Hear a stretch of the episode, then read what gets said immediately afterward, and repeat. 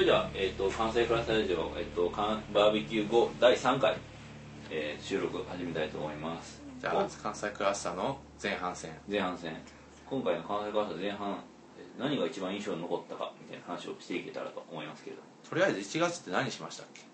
一応何でしたっけ？1月なんか読書会した気がするんですよプラネットかな？あそう。ああれ1月か。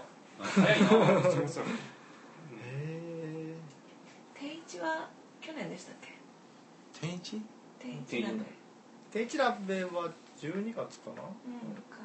ちょっと待ってね。ちょっとね関西クラスターのホームページを見ないとわからないですね。ちょっとプライフライフライフあそうですそうライフボームやって。そうかまだ黒幕が東京じゃなくてこっちにいたんですよね。そうですよ。もうなんか時間経つの早すぎ。る なんかこう時間経つの早すぎるとか言ったらね車が東京に会長に適用してますからね。ねえ。支部を作り。東京支証言を。そうそうそう今年前半といえば、まあ、東京支部の立ち上げですよね。ああですよね。あ あれね。会長ですよね。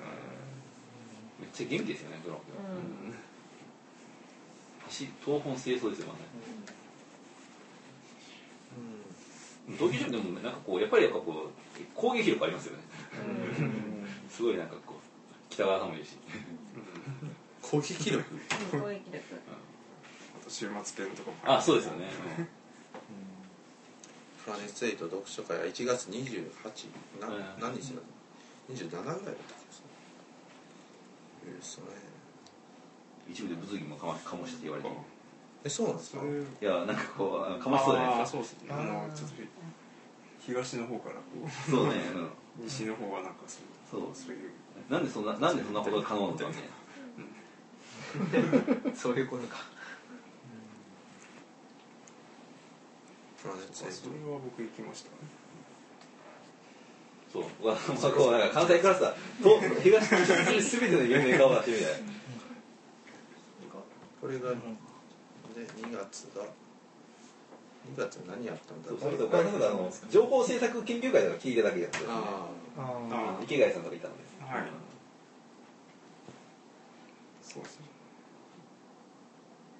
あなかなか重いな関西クラスターまあいろいろやりましたね。うわあすごい。最近だったら韓国語読書会もやりましたし。ああ、文化系トークラジオ。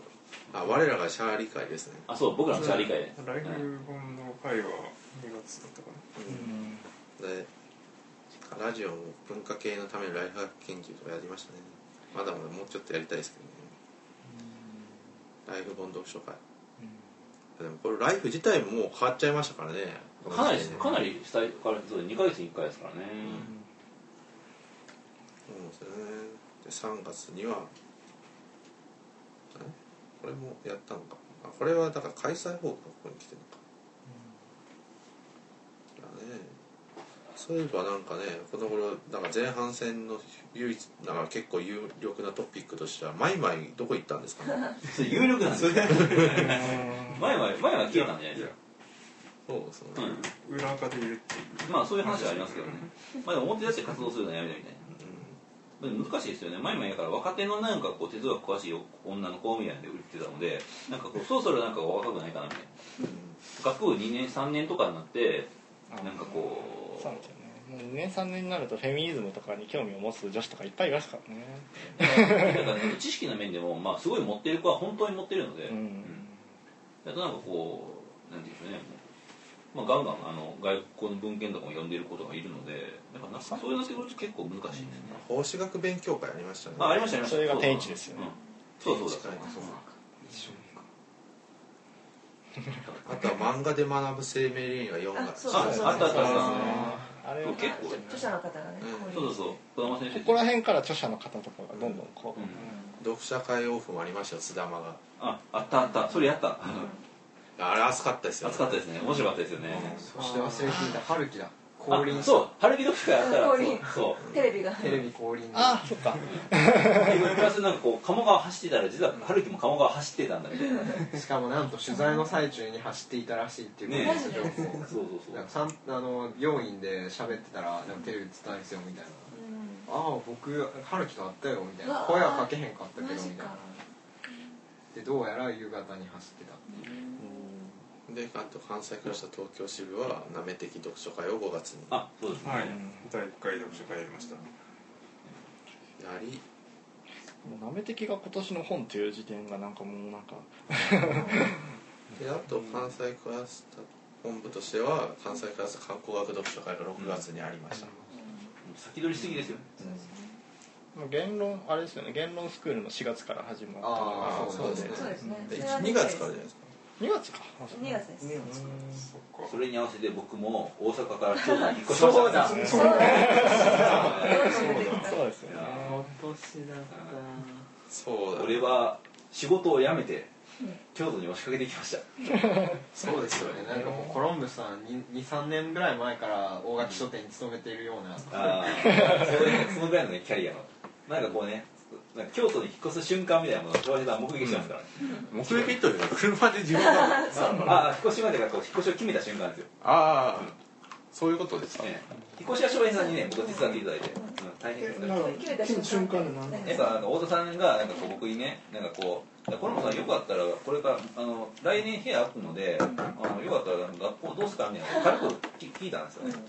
で僕はなんかこれは面白いと思って来ますみたいな。この時に翔平さんがいたんですよねそれも確かいましたよあの時。あそうかシェノさんもいたか、うん。あそうかシェノさんもいたうん。快諾快諾とはこのことかね。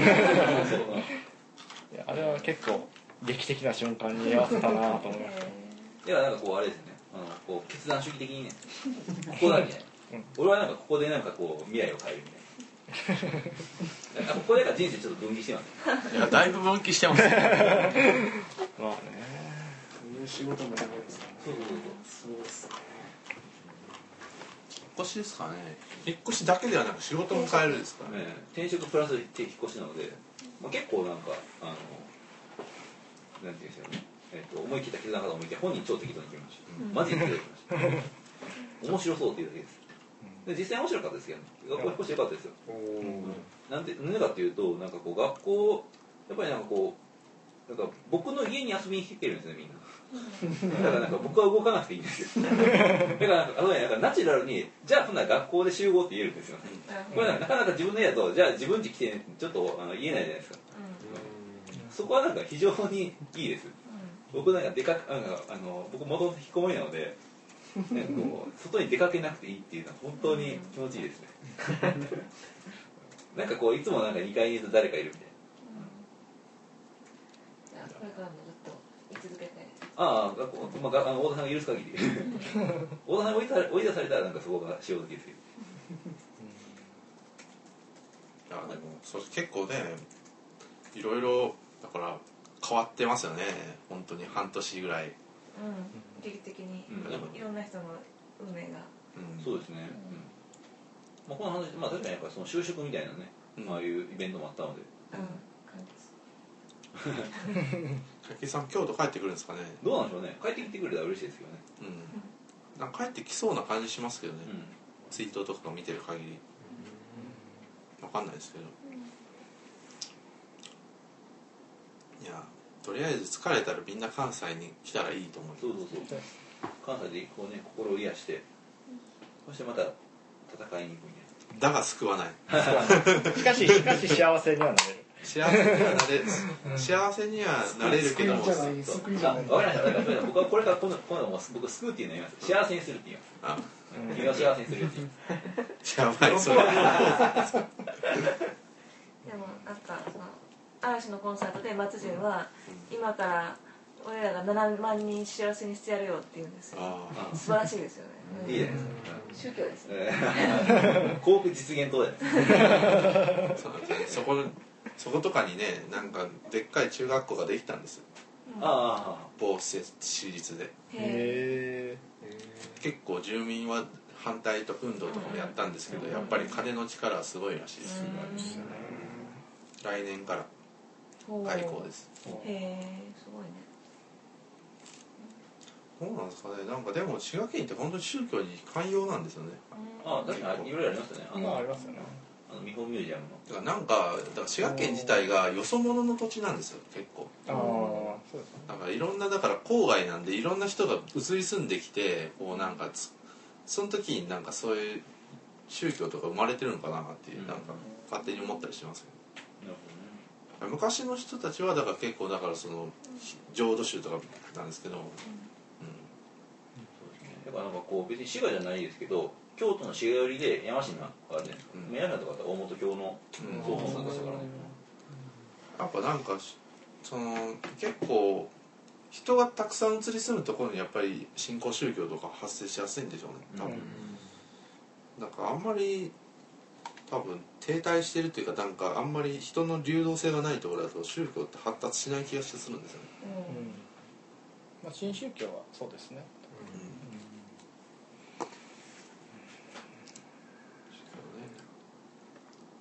ミュージアムとか。中学とか作れるんですね。え？中学とか高校ならまだしも。へえすすごいな。いやでも滋賀県自体に私立の中学ってなかなかなくてうん。もしかしたら学力上がるってなればみんななるかもしれないですよね。ねえ。そこ狙うかもしれないですね。まあまあ普通にね、まあ、PL 高校みたいな形でこう。そうですね。とあれですね今年の前半といえばですね今日も記念写真撮りましたけれどもえっ、と一つベータあ1福島大あのチェルノブイリダークツーリズムガイド発売ですよ、ああ。あそうですね。もうねダークツーリズムという言葉がこれだけ広がるということを誰が予想したであろうかみたいな。それぐらいの勢いがありますよ。いやーダークツーリズム。なんかね古市君の本もダークツーリズム本らしいじゃないですか。そうですね、誰も戦争を教えてくれなかった、なんかこのね題名から、えー、と題名に現れている微妙な被害者意識 そうび微妙に反感を持ちそうね。そう は？若造が何言ってんだ？そう。そう何が教えてくれなかったの？ああいうのうまいなと思いますね。でも多分フリッチクさんのキャラに合ってるんですよねだって誰も教えてくれなかったもん。甘ったれじゃねえや。多分これからの社会を生き抜いていく上っていうかなんか上で必要なのがそういうイラッと力ですよ。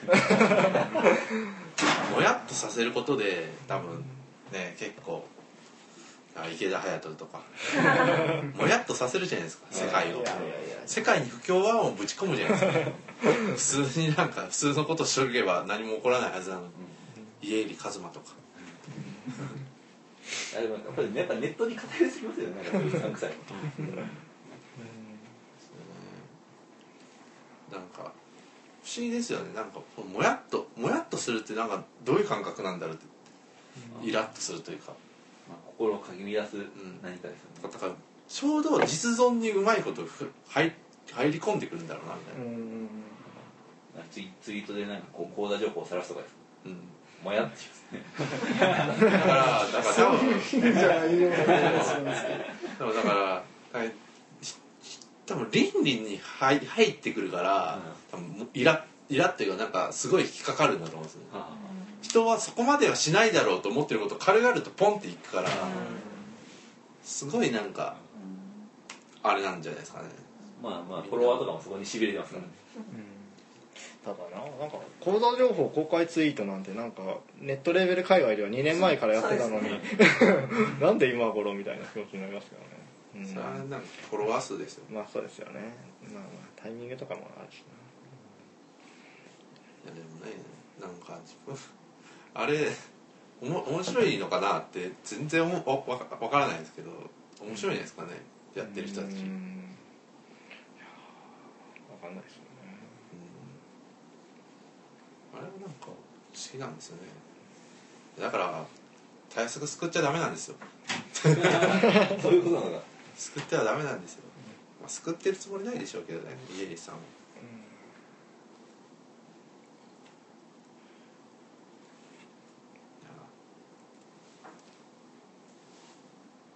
とりあえずコロンブスさんはとりあえずおとり物語ぐらいまでは読まないとダメですね。ああ西尾維新ですか？多分10巻ぐらいありますけどなんかまあまでまあなんかこうでもナレコスネークまで読んでください何かスネークはねアニメじゃないですかアニメでもいいですよあーアニメいいんじゃないですか結局全部アニメ化するって言ってますしだからアニメで見ますアニメ的には化け物かって結構良かったのでうん自分もアニメの方が好きですね化け物に限っては今のところすごい化け物ちなみにブルーレイのオーディオコメンタリーが神がかってるんですよああそうなんですかあじゃあ。あのオーディオコメンタリーっていうかキャラクターコメンタリーっていう。ああえキャラクター自身が。西尾維新が全部書き下ろしてて。ああマジかそうですね。そうなんですよちなみにそれも書籍化されてるしかもねなんか絶え間なく喋るからたマジで声優さん大変そうですね。とりあえず加藤エミリはすごい大変そうだなと思いましすごいな。いや西尾維新本当にすごいですね。た西尾維新はすごいですよ、なんかその圧倒的物量の力。うん、西尾維新ちょっと書いてるつもりが3400ページですからね。あありえないだろうみたいな。あいつ本当に一日に何何枚書けるんですかね。どうなんですかね。1万枚1万1万ページぐらい書け1そう万ページ？1万1万字ぐらい？1万ページは無理一番一一枚枚じゃだったら書いてると思いますよ全然でもそれも多分コンスタントに書けそうですね。なんかずっと引きこもって書いてるとかってなんかインタビュー言ってませんでしたっけ？うんあんまり家から出ないでそんなことを言ってる気でも多分西尾維新同時にプレキュア見てます？が そうなんですわかんないですけど。うん。すごいなぁと思いますよね。あ次だから自分はコロンブスさんに西尾維新を勧めます。おっと。わかりました。受けて立ちます。受けて立てるんですか？大丈夫ですか？その前に新世界よりですよ。ああそうですねあそう新世界読みあますだからあのあれですね。学校読書会で読んだ本であ僕は学校読書会だからやっぱり仕事のところが全然来てないのでなんかこうそれを追体験していくっていうのは結構重要だなと思うので。新世界で読みますえあの読書リレーは今あ鈴木隆さんです。僕の次はねこちら見るですああそうなんですか。ら。そのだから前半戦のあれですエポックメイキングの一つですよ。そうか。ね。そういえば前半にはレコメンリレーが。1月からずっと言ってますからね。ね。前半戦。ですそう。コンテンツが弱いと言われつつ。そうですね。コンテンツまあ大丈夫ですよ。うん。人がコンテンツです。箱箱があればいいんです。ま あ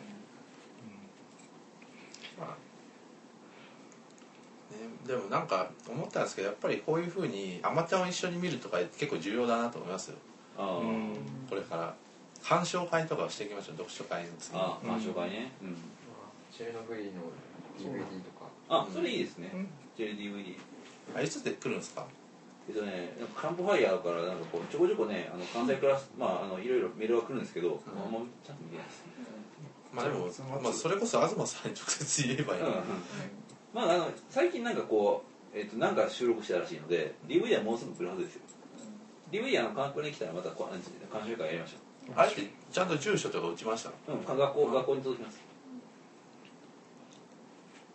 そうで本当にねチェルノブイリ本は非常にいい本ですよ。著者著者の方も二人降臨されましたし。あそうそうそう。著者は上沼さんと伊豆さん。素晴らしい。すごいうんどっちもねどどだからどっちのどまあどっちの回も非常に盛り上がってですね。うんうんファイの葉の会はなんかこう福島から関西に避難してきた方が、えっと、イベント開催したんですけど、あれも非常になんかこうなんていうんでしょうシリアス、えこれが学校のイベントなのかっていうぐらいえシリアスでそうなんだ。まあね井出さんの回もシリアスですよシリアスでしたね、うん。あそうリーダーの会になんかそのあの福島の方来たんですよね、なので、うん、まあでも結構シリアスで。いやでも学校自体がもうなんかねすごく羽ばたいた前半戦でもあったわけでそうですね。学校すごい今あの今年の前半メジャーになりましたよね。うん。去年は関西クラスターがガーッと行ったんですけどそれとまあ前後してというか入れ替わるように入れ替わったらあかんねんけど、というかなんかこう学校に住んでる俺最強みたい でも関西クラスはうまく軟着陸した感がありますな、ね、ええそうですね。うん、このままこうなんかねずっと行きたいですね。そうですねうん。とりあえず継続ですよね。そうです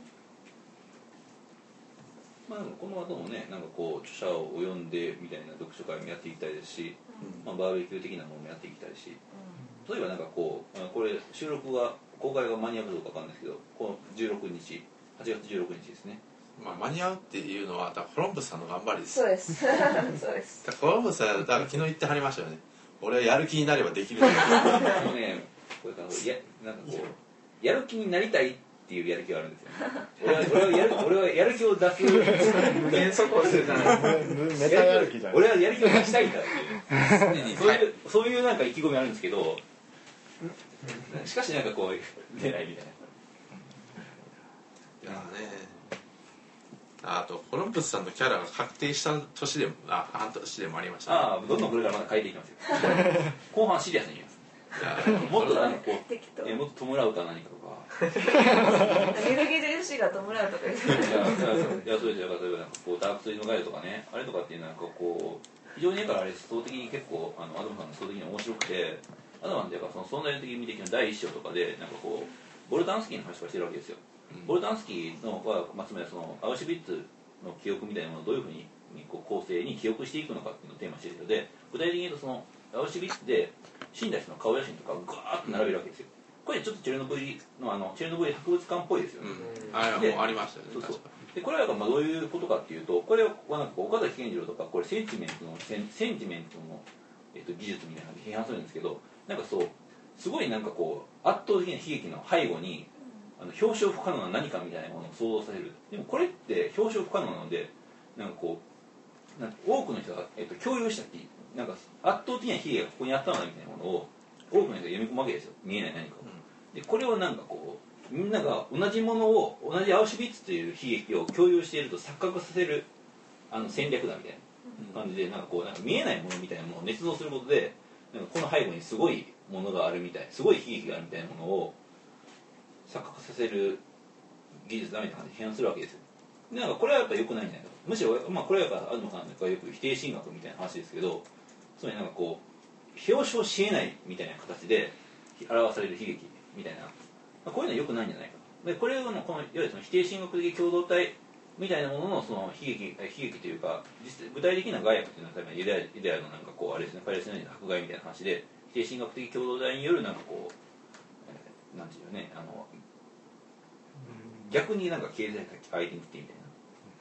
まあ、なんかこうそういうふうなあの批判するわけですけど、そうじゃない何かみたいなそうじゃないなんか追悼とか弔いみたいなものをなんかこう考えようみたいなことを、まあ、これ多分追悼でもあなたさん言ってましたけどね。だからあのあのボルダンスキー論みたいなものの発展系が今回のチェルノブイリがチェルノブイリダークツリの概念なんでそこでやられされてるのはその悲劇みたいなものをどう表彰するかみたいな時に観光地とかっていうか絶対的な公開だみたいなこと言うわけですよだからその隠すんじゃなくて、まあ、いや否定的な形で、えっとひひひ単にドカンともうもう全開で解放するみたいな感じで観光地化とは誰もがそこへ見ることがでそこを見ることができるということでそれはつつまりそれは絶対的な情報公開でありデリダ風に言えば艦隊でありまた否定神学見えないものの絶対化への実践的な抵抗形態なんですね。ま今の僕の読者の9割はこういう話に興味ないと思うけど古い読者のために4 月13日。でした。ちゃんと自分はメモしてますからね。さすがですね。そうですあでもその通りですよ、うん、ていうか僕はなんかそそれは本当に最初からそうであの例えばもうちょっと詳しく言うとそこで言うなんかこう、えっと、記憶の問題っていうのはあのなんかソロジェニ一日論とかでも書いてあるんですけどハンスがなぜ死んだのかではなくハンスではなんかなかったことこそが悲劇なんだみたいな話があるじゃないですか、あるいはだからねなんかこうなんかねアウシュビッツの絶対性みたいなものの記憶ではなくてなんかこうアウシュビッツでもどこでもよかったことみたいな,、なんかてかねなんかこうどうしなんかアウシュビッツの偶然性とかなんか福島の偶然性みたいな,、なんかなんかそういうのを伝えるのが僕そういうのを伝えることこそが大事なんだみたいな多分話になるんだと思うんですよ、僕の中で僕の考えでは。つまりなんかこう福島の悲劇みたいなことあチェルあそうチェルノブイリの悲劇みたいなことは例えば福島でも今起こってるしなんかこう別のところでも起こり得たみたいな、なんかねなんかそういうチェルノブイリの絶対性というよりも、チェルノブイリじゃなかったかもしれなかったみたいな、なんかこうなんかなんかそういうことなんじゃないかなみたいなのをなんかこうぼーっと考えてますね。だからこうあそこで僕のなんかこう好きなフレーズとその、えっと、幽霊の記憶みたいなものとこうなんかこうこう精神の記憶ではなく幽霊の記憶みたいな言い方をしてるんですけど、うん、絶対的ななんかこう固有のその精神とかではなくてなんかこうその別でもあり得たみたいな。感じの話ですね。そうあここれがまじあのこれこれこういう感じでなんかこうあの後半戦行こうかみたいな あでもそれはすごくわかりますね、っていうことでした。うん。って感じでまあそろそろ、えーとね。時間なので。それでは、まあ、コロンブスさんが後半戦は真面目になるというお話でした では、えー、とだ第3回、えー第えー、と完成化されたバーベキュー後、えー、と3回目収録、えー、とこれで終わらせていただきまですすね。第2回バーベキュー大会第3回は来年また8月の8月か4月かわかんないですけど、したいね。ですね。だから年何回かぐらいバーベキューしたいですねなんか秋とかにねせっかくせっかくの設備なんで、稼働させないことにはね。サンマとかも炭火で焼くとうまいよ。ああサンマいいですね。サンマやりますか？か寒いかもしれないね。山でキャンプみたいな。ああそうですね。あ結構そのなんか滋賀と京都の境目ぐらいって結構キャンプ場いっぱいあるんですよ。あ借りれるんで。そういうのでもいいですねまあそういうわけで関西クラスターどんどんアウトと沸かしていきます。と言ってバーベキューぐらいしか今までしててしてない。ですでもバーベキュー十分ですよ。ただ京都を自転車あそうですね。京都を自転車で回るとかでもいいです。ねあ美術館し行くとかでもいいです。ねあ別にあていうかあれですよ窓曲げとりあえず映画を見に行くまで一あ緒。にあの見ましょう。みんなで。みんなでね前売り券を買って俺俺何派とかそういうの言いながらね。まあそういうこともどんどんやっていきたいなというわけで関西クラスターラジオ収録、まあ、パート3終わります。バイバイ。バイバイ